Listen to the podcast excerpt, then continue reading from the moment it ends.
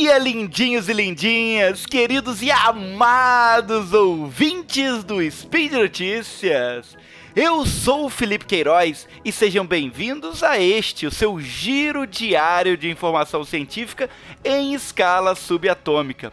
Hoje eu estou aqui com ele, a imortal joia do Nilo Saikestiana, o Moon Pena, o de vida eterna. Wala Wala, galera. Caraca, esse aí. Esse estilo eu gostei, porque sabe que uh, um dos meus objetivos de vida é não morrer, né, Felipe? Seu objetivo de vida é permanecer vivo. Não sei se eu te contei isso, mas é, faz parte aí do meu projeto de dominar o mundo. Mas, queridos ouvintes, hoje, dia 12 de maio do Decatrian, ou 17 de nove... novembro, 11? Bom, novembro não faz sentido porque é 11, deveria ser onzembro. 17 onzembro do calendário errado, nós vamos falar das últimas notícias do mundo dos mortos e dos mortos-vivos. pois é, galera, no programa de hoje, pesquisa prova matematicamente que é impossível ser imortal. Cientistas descobrem câmara secreta na pirâmide de Gizé. Speed Notícias.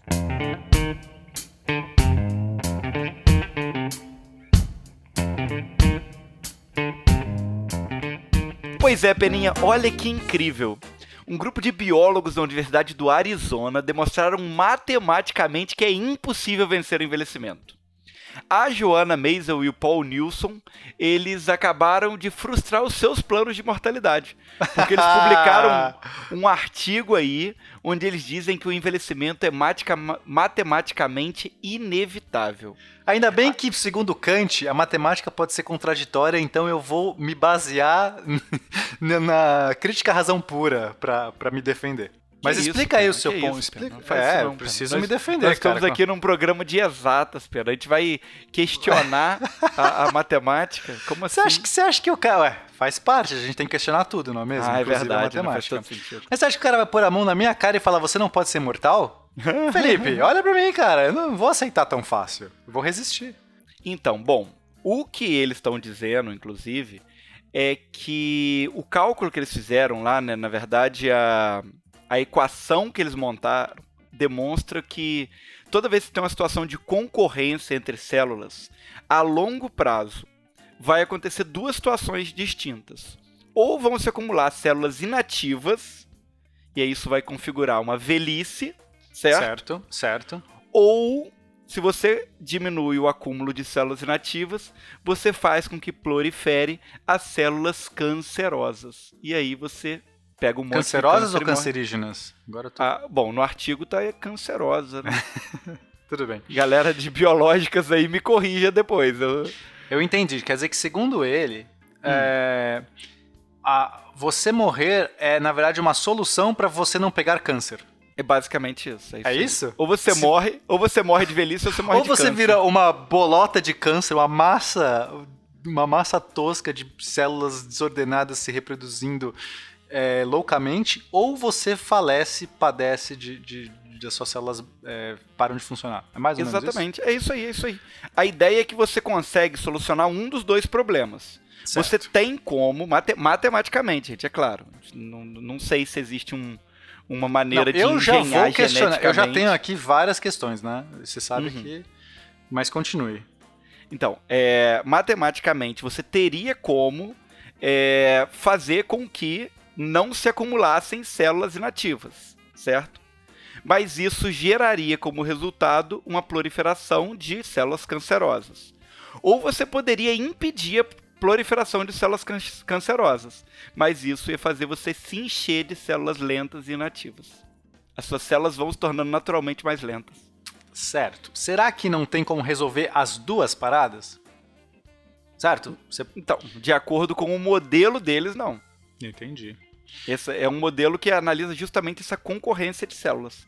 Bom, eu vou fazer um contraponto aqui. Claro que, né, é um artigo muito interessante, mas eu não vou, não vou aceitar isso aí não. Eu vou fazer um contraponto. Preciso fazer esse contraponto. Tem vários contrapontos, mas eu vou começar pelo primeiro.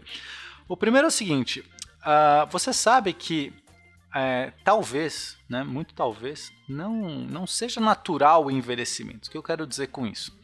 É, talvez não exista é, nada a priori. A gente tem organismos na natureza que simplesmente não envelhecem. Inclusive, células, é, organismos unicelulares que fazem, que se reproduzem por divisão, se você for pensar, eles conseguem recriar uma célula idêntica, não é mesmo? E essa célula idêntica está tá viva até hoje. A gente tem bactérias hoje que são da divisão lá das primeiras bactérias. Concorda ou não? Sim, sim. Mas então, dentro desse argumento, ele deixa muito claro que, ele inclusive conclui isso no artigo dele, que essa característica da mortalidade é justamente uma característica intrínseca de ser multicelulares. Ah, Justamente adorei. porque o problema é concorrência entre células. Se você tem um Perfeito. organismo unicelular, você não tem essa situação de concorrência entre células, entendeu? Perfeito. Então, na verdade, a, a causa da velhice, eu gosto de chamar, falar que a velhice é uma doença, né? Tipo, então, eu estou procurando a cura da, da velhice. Porque, olha só, se a gente for usar agora a análise darwiniana, não é mesmo? A gente pode entender que não existem mecanismos é, da evolução natural que bloqueiam, podem bloquear a velhice.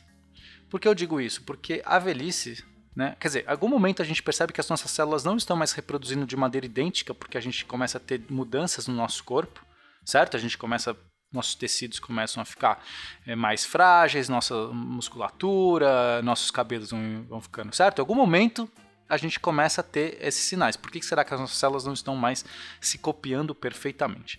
A questão é que isso acontece depois da fase de reprodução, Felipe.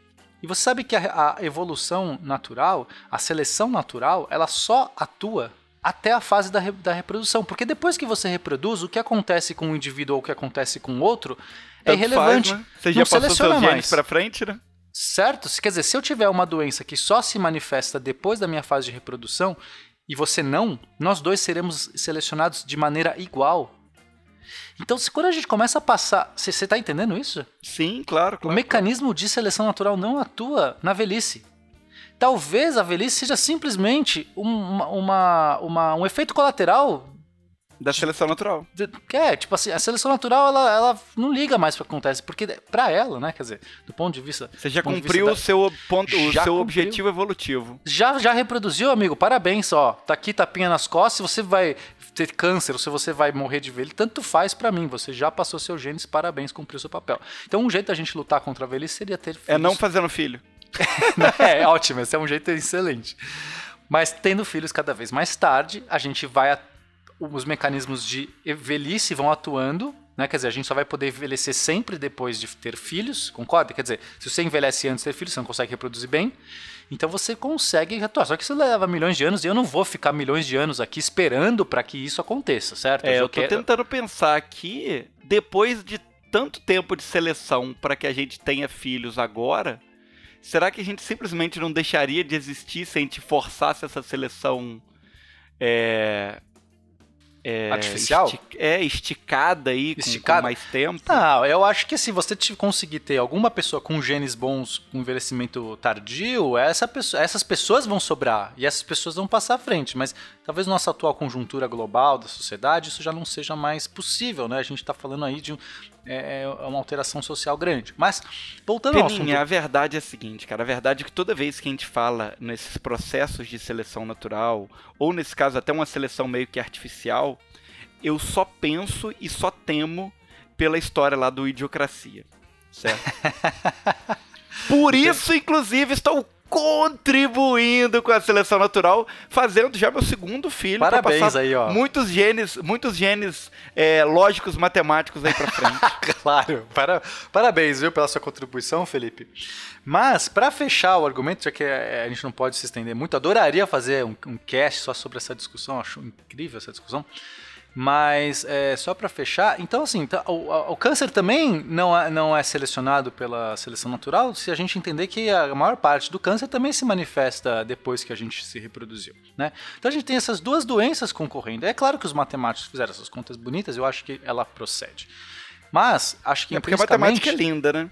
não, a matemática é linda, mas talvez intrinsecamente não exista nada dizendo que não podemos achar um meio, um meio é, intermediário aí, onde não a gente consiga combater tanto a questão da velhice, que a gente não sabe porquê, alguns falam que são telômeros, outro fala- outros falam porque é oxidação das células, quer dizer, ninguém nem sabe direito porque as pessoas envelhecem, começa por aí.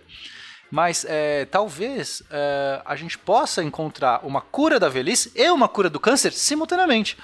Não é? Porque você tem como fazer marcadores que atinjam o câncer, né? Porque o câncer ele, ele, ele tem algumas é, características e a velhice outras. Né? E, e do, do, na sua, nossa atual, atual conjuntura, a gente não consegue pensar um jeito de os dois é, mutuamente serem aniquilados. Mas eu, pensando como uma doença, são duas doenças concorrendo, eu quero achar a cura das duas. Só que tem um trunfo. Posso falar o trunfo? Pode falar aí, por favor. A gente Talvez. nada impede que a gente precise de um corpo para ser imortal. Não ah. é mesmo? A gente pode um dia fazer upload da nossa mente. Ah. Talvez a gente possa fazer um clone. Um cérebro no jarro? Você quer ser um cérebro no jarro? Não, céu, não... pode ser que eu faça um outro corpo, um clone meu, novinho em folha, e aí eu faço um download da minha mente para esse novo corpo. Ou para que um corpo se a gente pode ser como como Scarlett Johansson naquele filme Ela? É, mas aí qual é o limite entre o que é ser vivo e o que é ser só dados? Ah, mas nessa hora a gente já passou por todos esses limites, não é mesmo? Eu realmente acho Polêmica! Que, é, porque, olha, é, existe a singularidade tecnológica que tá, tá por chegar aí, já tô avisando. Nessa hora, vai ser irrele irrelevante essa discussão sobre a biologia do ser humano, cara. Enfim, não quero continuar nesse assunto, porque senão vai virar um sidecast, acho que a gente já falou bastante. Vamos, não, eu gosto muito desse assunto. Vamos falar o quê? De múmias. Porque se uns, se uns, não podem ser imortais, outros já, já estão na sua pós-vida há muito tempo, não é, é mesmo? É, por que não? Talvez imortais aí, ó, os mortos-vivos. É, uma equipe, é, um, alguns cientistas, né, liderados pelo Dr. Tayobi, num projeto chamado Scan Pyramid, eles resolveram fazer um scan usando tomografia de muons, já explico o que é isso, da Grande Pirâmide de Gizé, para ver se encontram câmaras, recintos, artefatos e coisas muito loucas lá dentro. E não é que eles acharam, Felipe, eles acharam uma enorme câmara acima da grande galeria que está ali, ninguém nunca conheceu. Né? Tá ali um buraco, um vazio dentro da pirâmide, grande pirâmide de Gizé que, pô, de repente tem o quê? Tesouros antigos? Artefatos? Maldições da múmia? Que você acha? Então, Pena, primeiro eu acho que um pesquisador que se chama Tayoba já merece todo o meu respeito. é Tayobi, mas tá... ok. E depois dessa observação muito então, pertinente. Tirando essa observação super pertinente, eu achei incrível, cara. Eu fico curioso que a cabeça fica pensando, primeiro, que loucura você ter um, uma radiografia gigante, né? Que, que eu consigo tentar pensar o que, que você conseguiria verificar com um sistema desse aí de muons, né? Que você falou. Bom, primeiro e... vamos explicar, talvez, né? O que seja esse sistema. Que ah, boa, acha? boa, né? boa. Porque, que a pessoa fala muons, eu não sei o que é muons. Eu sei o que são muons. O que, que são muons? São partículas em forma de vaca.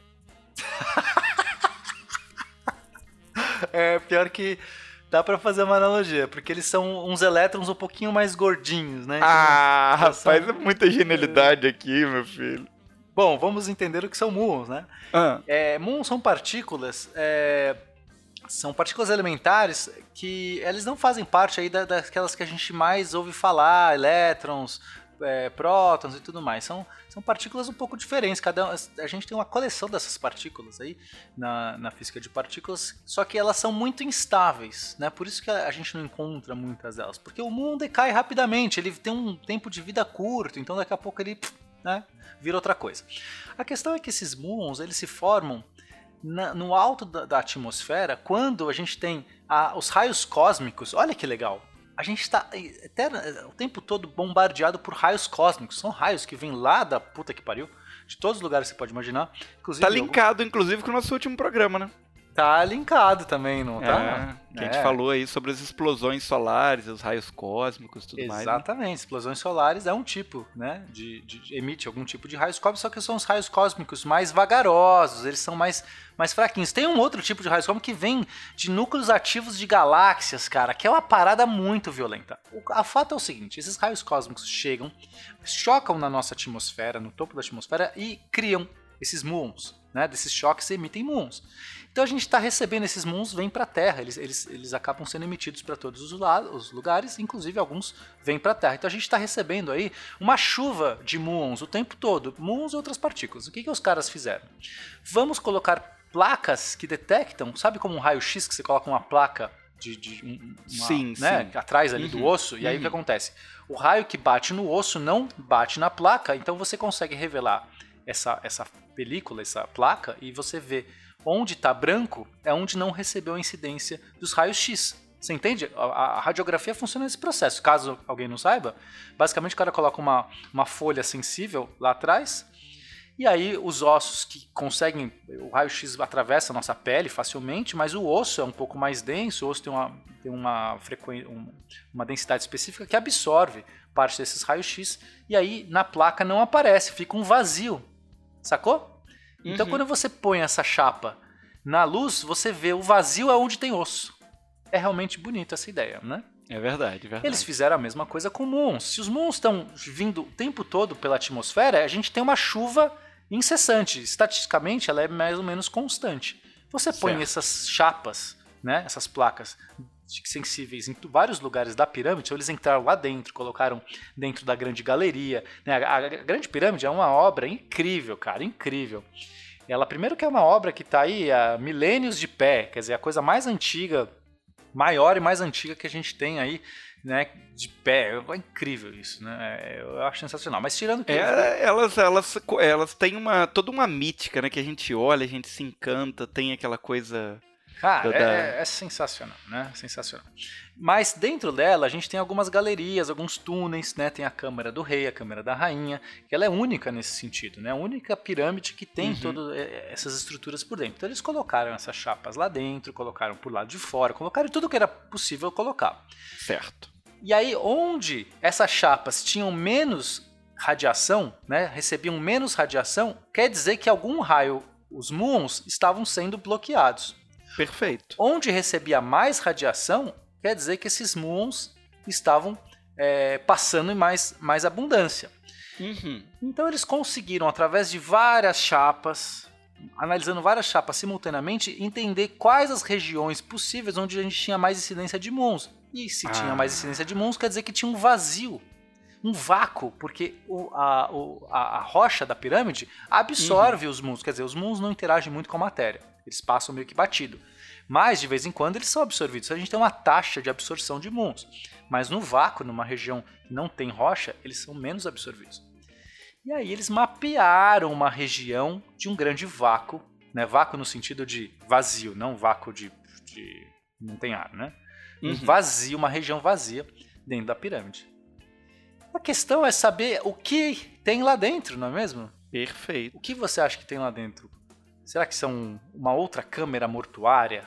Uma máscara do Tutankhamon, sabe aquela máscara bonita de Uhum. 15 quilos de ouro? Pode ser a garagem do disco voador dos aliens que fizeram as pirâmides, né? Deve ser, né? Certeza. Já tá lá, já deixou lá esperando, né? O dia que eles iam voltar, é, já ué, tava já, lá. o já tá backup. guardadinho ali, os aliens que construíram já deixaram o veículo guardado. Faz sentido. Agora vamos pegar a nossa última notícia que a gente falou sobre o barco que naufragou em Santos e que tinha uma, Hum. uma caixa gigante lá dentro. Olha aí, de Perfeito. novo, cara. Eu tô achando que é o mundo das trevas, né? Pra quem joga Vampiro às Ah, Trevas. é verdade, e- verdade. Vampira Máscara e o Vampira Múmia. Como é Máscara? que era o Múmia? Era Múmia, o... Múmia. É a ressurreição, É. não. A múmia. É, é, eu acho que é isso mesmo, a ressurreição. Não, É. não sei. Tem vários. Não, esquecimento é o Changeling. É o- Não, não, Cha- Changeling não, é o- não. É não, o, o Changeling é o sonhar. o O esquecimento é o dos fantasmas lá. dos fanta fantasmas. É. Nossa, caraca, a gente vai, vai tomar muito, Vamos, muito né? aviso aí dos, dos ouvintes, né? Muito erro. Não, gente. É o Rate, o Rate The Oblivion, Changeling o sonhar, ó, eu não tô E googleando. a múmia é tá? o quê? Múmia é a ressurreição? Resurrection, acho que é então isso. é mesmo. isso. Eu Se acho. não é, agora foi. Então, se a gente já tinha vampiros em Santos, cara, agora a gente tem múmias no Egito? O que mais que Próxima pode notícia vai acontecer? falar sobre lobisomens na floresta amazônica. Semana que vem, galera. Aguardem. Ok. Agora, o que eu acho mais interessante dessa notícia é a reação dos arqueólogos. Porque essa Eu acho que são um bando. Eu, eu, ah, eu realmente, eu lendo a notícia, na minha opinião, são um bando de recalcados. Por que, ô Felipe? Me conta o que, que eles fizeram. Porque o, o, cara aí que você falou que é sensacional, que é o maior egiptólogo do mundo aí. Zahi né? Hawass, anota esse nome. Zahi Hawass. Eu sou fã dele, sou fã do Eu vou Hawass. falar que eu sempre achei que o maior egiptólogo do mundo ainda fosse o Indiana Jones, mas já que você falou que é o Zahi Hawass, eu acredito. certo. Ele, é. cheio do recalque, fez um comunicado dizendo que eles não encontraram nada, que eles já sabiam dessas lacunas há mais de duas décadas e que esse artigo não oferece nada à egiptologia. Zero, zero. Eu, Olha, eu tô interpretando ele aqui, inclusive, vocês não estão vendo. Tudo bem que ele falaria com sotaque mais. É... Ah árabe ali, né? Meio. Ah, zero! Zero! Zero! Zero! zero. Este artigo não oferece nada à egiptologia. Mas é, o que acontece? Os Zahi Hawass e outros egiptologistas, né, falaram assim, cara, ah, vocês não inventaram, vocês não descobriram nada, isso aí a gente já sabia. Porque, pô, é, essas câmaras, na verdade, existem para aliviar o peso das pirâmides, porque os egípcios pensaram em tudo isso para deixar mais leve, isso aí encontraram. Só que aí os cientistas rebatem, né? Falando assim, olha, é, essa câmara, do jeito onde ela está, não é o, o lugar, o local, a, a geometria melhor para aliviar os pesos, né? E ela, ela, tem um tamanho muito mais significativo do que, do que seria o, o equivalente aí do que normalmente a gente encontra. E eu quer saber, cara? Eu também acho que esse Zahir Hawass ficou intimidado com quando chegou outras pessoas ali na área dele e descobriu uma câmera que ele nunca descobriu. Para mim, é isso. Eu, eu digo mais, cara. Vai ter é coisas incríveis lá dentro. A gente está falando Vai. de uma câmera muito grande em cima da grande galeria. E os cientistas podem, talvez no futuro, vão ter que discutir, né? Porque não pode é, fazer exploração, escavação assim do jeito que quiser, né? Na pirâmide. Mas eu acho que eles podem fazer um buraquinho, colocar um drone lá dentro. Imagina, faz um buraquinho e o negócio implode. é, só, só faltava esse, né? Tipo, tinha um pilar ali. É, pois sustentava é. tudo. Outro dia eu vi no WhatsApp o um vídeo de um cara que derrubou um pilar para passar alguma coisa e o prédio Ah, pois é, caiu. é, que derrubou o prédio inteiro, né? Nossa senhora. Imagina cara. a situação. Bom, enfim, eu acho que eles podem colocar um drone lá dentro para explorar aí essa nova cama. Eu adoraria, cara. Eu, eu acho que é isso. A gente tem que encontrar mais artefatos, mais múmias, mais máquinas do tempo, mais naves espaciais. Pois é, Pedra, para fechar a notícia, você percebeu a grande ironia da coisa, né? Qual foi a ironia? Ué, que as partículas muon, né? Que são as partículas vaca, descobriram um grande vácuo. Cara, você pensa isso antes ou sai na hora, Felipe? Eu só tenho essa dúvida, assim. Porque é muito bom, cara. As partículas vaca descobrem um grande vácuo. Amigos, queridos, é isso aí, galera. ouvintes e, e leprechauns, por que não, né? A gente já tá no mundo das trevas, eu já posso incluir leprechauns no, no nosso, nosso universo. Vocês, então, muito obrigado aí por acompanhar essa notícia até o fim. Se você acompanhou até o fim, põe uma hashtag, sei lá, vacas vacas e vácuos. Como é que. Fala uma hashtag aí, Felipe, se o cara chegou até o fim. Hashtag partícula vaca. Você deixa sua hashtag pra gente, você comenta aí se você achou isso legal, se é chato, se é relevante pra sua vida. E também a gente quer lembrar que todos os links das notícias estão no post no Deviante e que esse projeto só é possível graças ao seu apoio no patronato, no, no PagSeguro, no sei lá. No é Patreon, é né? No Patreon também. Patreon. Eu vou deixar minha conta também, porque às vezes você fala assim, é, ah, quero patrocinar lá. o Pena. O que, que você acha? Vamos lá, com conta. certeza, fazer um depósito aí já pra sei, gente. a gente vai causar. Você fala assim, eu gosto mais do Spin de Notícias do Pena e do Felipe. Ih, e eu vou patrocinar pensou, só caramba, esse. Hein? Ah, eu quero só esse, né? Só esse eu Eles quero. contratam a gente para fazer um programa diário. Aí acabou a nossa vida também, Caraca. né, Pena? Você sabe, né? É, mas dependendo da quantia, né? Por que não? Ah, é verdade, né? Por que não, né? Vamos ficar rico com a internet, velho. Bom, mas eu, bom, é isso, né? Inclusive, Vamos... você sabe que para ser famoso na internet você precisa de ter haters. Depois da quantidade de groselha que a gente falou sobre RPG aqui, sobre o mundo das trevas e tal, provavelmente a gente vai ter algum hater. A gente pode terminar, a gente pode terminar falando, por exemplo, que D&D é melhor do que Storyteller. Aí a gente hum, vai ganhar bastante hum, hater também, que Gostei. Tal? Vou falar que é. GURPS é melhor que D&D. Boa, ah, droga. É isso aí, Peninha. Muito obrigado por estar comigo de novo. É sempre uma honra. Eu sempre aprendo nem muito tanto, os nossos spin. Nem tanto, nem tanto. Nem tanto, amado mestre. Galerinha, deixem seus elogios, críticas, xingamentos esporádicos nos comentários. A gente respondeu. A gente já tô, já tô falando demais também, né? Acho que a gente já passou do limite de todos Já, os muito cabíveis, né? Vamos des- Então tá. despedir. Diga tchau, público. Diga tchau, galerinha. Tchau, público. Tchau, garelinha. Garelinha. Beijo aí, seus lindos. Falou, galera. Tchau, tchau.